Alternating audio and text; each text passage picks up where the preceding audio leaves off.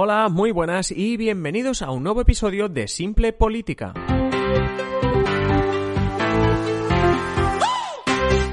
Os habla Adrián Caballero y esto es Simple Política, el podcast que trata de simplificar y traducir todos esos conceptos, estrategias y temas que están presentes cada día en los medios y que nos gustaría entender mejor. Ya sabéis que los jueves los reservamos para conceptos teóricos y pasamos ya de los 50 episodios de Simple Política. No me lo puedo creer. Muchas gracias porque van creciendo las suscripciones cada día. Y bueno, pasamos de estos 50 episodios y no puedo dejar para más adelante, pues algo tan importante en estos conceptos teóricos, en esta teoría, como el tema de la separación de poderes, como algo básico eh, cuando yo le doy clase de relaciones internacionales a mis alumnos y creo que, bueno, que merecía este podcast relativamente rápido, aunque sea en, el, eh, en este episodio 53, pero bueno, eh, lo merece. Es lo que en España escuchamos mucho que se dice esto de la independencia judicial, sobre todo con el tema de Cataluña, lo escucháis bastante. Bueno, pues hace referencia a este concepto, esto de la separación de poderes. Concepto que seguro que habéis escuchado mil veces, pero bueno, vamos a repasar un poquito qué es, cómo se traduce, etcétera. La separación de poderes o división de poderes, lo podéis encontrar de cualquiera de la forma, es pues eso, pues un concepto. Se lo debemos al filósofo del siglo XVI-XVII, Montesquieu. Digo XVI-XVII no porque no sepa cuándo nació, sino que vivió en el siglo XVI y en el siglo XVII. Para él, para Montesquieu, la división de poderes es coger todo el poder de un Estado y dividirlo, ¿vale? Todo el poder que se puede tener un Estado y lo divides. ¿Para qué lo divides? Para que el poder controle al poder, como él decía. Es decir, mm, que quien tiene poder, dice Montesquieu, tiende a abusar del poder. O sea, ahora pensáis en los políticos actuales y demás, pero bueno, pensad que Montesquieu también, siglo XVI, XVII, piensa también en monarquías absolutas, con reyes que podían hacer cualquier cosa. Pero bueno, lo que haces es dividir el poder para que nadie, nadie, ni un grupo, es decir, ni un parlamento, nadie, tenga absolutamente todo el poder del país, del Estado, ¿vale? Sino que lo divides y consigues, primero, el poder está dividido, por tanto nadie tiene todo el poder y segundo, lo que consigues es que se controlen entre ellos, ¿vale? ¿En qué se traduce esto a la práctica? Bueno, un Estado clásico, una, como dicen en la tele, una democracia avanzada, esto que dicen tanto, bueno, tiene tres poderes. Se llaman así porque, se llama lo de poder, digo, porque tienen capacidad para o bien gobernar o bien dictar leyes o bien hacerlas cumplir. Es mucho poder. Lo que consigues es que nadie tenga la capacidad de hacerlo todo a la vez. ¿Vale? Tú no puedes ser, ¿sabes? Es aquello que dicen la expresión, no puedes ser juez y parte, ¿vale? Pues esto es más o menos lo mismo, además, literalmente los jueces salen en esta historia. Bueno, tienen esa capacidad, eso sí, es decir, quien tiene el poder de gobernar o el poder de hacer ley o poder hacerlas cumplir, si tienen ese poder es porque lo tienen por encima de todos, de cualquier otra persona o grupo. Por eso se le llaman poderes. Vamos a traducirlo, ¿eh? los tres poderes os digo, ¿eh? Poder ejecutivo, es el primero. ¿Qué es el poder ejecutivo? El gobierno.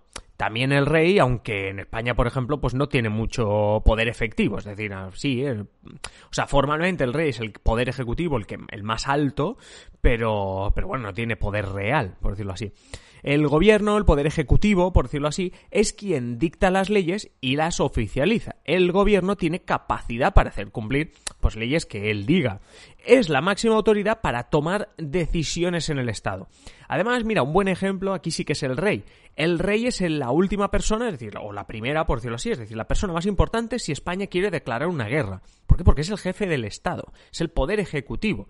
Obviamente, el rey no va a declarar una guerra porque esa noche o esa mañana se haya levantado diferente, sino que será el gobierno el que una decisión tan grave la tomará el gobierno. Por eso digo que es al final la máxima autoridad, el gobierno, la que toma las decisiones en el Estado, ¿vale? Primer poder, poder ejecutivo. Segundo poder, poder legislativo el Congreso y el Senado, los parlamentos autonómicos, es decir, eh, eh, ya me entendéis, el Parlamento, en este caso Congreso y Senado al hablar de España, son quienes aprueben las leyes, leyes, reglamentos, eh, bueno, con algunas excepciones que, puede hacer el Ejecutivo de, leyes muy o decretos, leyes y cosas así, todas las normas, todas las normas que rigen un país o una comunidad autónoma, llámalo como quieras, porque esto se puede aplicar lo mismo a un país o a una comunidad autónoma, mm, te diría casi que hasta un ayuntamiento, pero bueno, con alguna excepción, todas las normas tienen que pasar por el poder legislativo. Por tanto, no hay una norma que afecte a los ciudadanos o que vaya a mandar sobre los ciudadanos que en algún momento no haya pasado por el Congreso. Congreso que eligen los ciudadanos, ¿vale? ¿Entendéis ahí?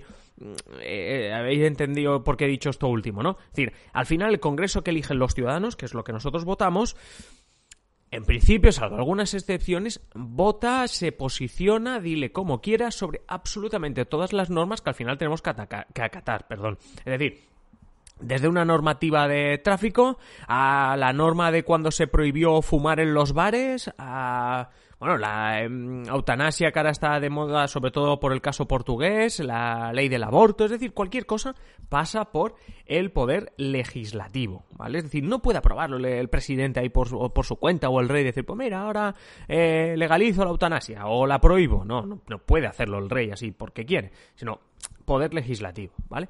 Tenemos ya dos poderes, poder ejecutivo, poder legislativo. Nos vamos al tercero, y aquí es donde entran los jueces. Poder judicial los jueces, vamos. El Poder Judicial es el poder que castiga y se encarga de vigilar que las normas se cumplen. Es decir, bueno, es el que se encarga de que las normas se cumplan. ¿Cómo lo hace? Bueno, tiene el monopolio, digamos, del castigo. No dicta las normas, ¿vale? No las dicta. Porque los jueces no dictarán las normas, no harán la ley de... Bueno, lo de fumar en los bares. Ellos no, no hacen la ley que prohíbe fumar en los bares. Ahora, eso sí, como haya un restaurante que permita fumar a sus clientes, los jueces serán los que castiguen a ese restaurante, al dueño, etcétera. Para que me entendáis, ¿eh? No dictan las normas, pero si alguien no las cumple, son ellos, es el Poder Judicial el que las castiga. ¿Por qué toda esta separación? Bueno, para que exista esto, para que exista un control, para que ni una persona, ni un gobierno, ni siquiera todo un parlamento tenga un control absoluto lo que se quiere evitar, o sobre todo Montesquieu en su época quería evitar, es el abuso de poder, que ya en su momento pues lo pensaban. ¿Cómo se traduce esta separación? Es decir, ¿realmente esto funciona? ¿Hay un control? Bueno, realmente sí. Mirad, para que haya un gobierno lo tiene que votar el Parlamento, a través de la investidura, ¿verdad? Bueno, pues el legislativo ya está controlando al Ejecutivo. El Parlamento puede echar al gobierno, con una moción de censura. Por tanto, legislativo controlando a ejecutivo. El gobierno, es decir, el ejecutivo, puede echar al Parlamento. ¿Cómo? A través de convocar elecciones. ¿Por qué? Pues eso es decir, hombre, si convoca elecciones, el gobierno también se puede ir al garete. Sí, sí, sí, sí. Pero de momento el que se ha ido al garete es el Parlamento porque se disuelve el Congreso.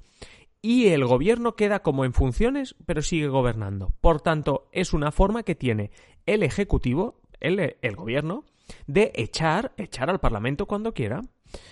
Más controles. El Parlamento no puede aprobar nada anticonstitucional porque acabarían los tribunales y un juez les diría no, no, esto no se puede hacer. Por tanto, los jueces controlan al legislativo. Y luego, por último, el gobierno tampoco puede hacer nada ilegal, porque o bien te echa al Parlamento, es decir, el poder legislativo, o bien te pega ahí una multa o lo que sea, un tribunal. Por tanto, Poder Judicial. Ah, por último, los jueces tampoco pueden hacer lo que les da la gana, básicamente por dos motivos. Uno, no dictan leyes, eso lo hace el Parlamento. Dos, a los máximos responsables de los principales órganos judiciales los elige el Parlamento, en este caso el Poder Legislativo, el Congreso.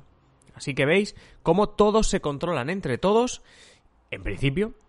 Existe una independencia entre los tres poderes, en principio. Y la independencia, en este caso judicial, del legislativo y del ejecutivo, está garantizada en las democracias eh, avanzadas o lo que se llama, y la Constitución lo veréis, estados de derecho. Y ya no meto más en principios porque creo que me habéis ya pillado la ironía. Pero bueno, eso es todo, yo creo que lo que podemos comentar sobre la división de poderes. Ya sabéis, si queréis sugerirme temas nuevos como este, decirme si os gusta este tema de estos temas de jueves de conceptos teóricos o queréis otra cosa, ya sabéis, adriancaballero.net barra contactar. Antes de despedirme, como siempre, agradeceros vuestras puntuaciones en Apple Podcast, en ebooks, los comentarios, todo. Y si no estáis suscritos, ya os estáis suscribiendo a Simple Política, tanto en Apple Podcast, en ebooks, como en Spotify. Os espero ya en el siguiente episodio. Un saludo y que tengáis feliz día.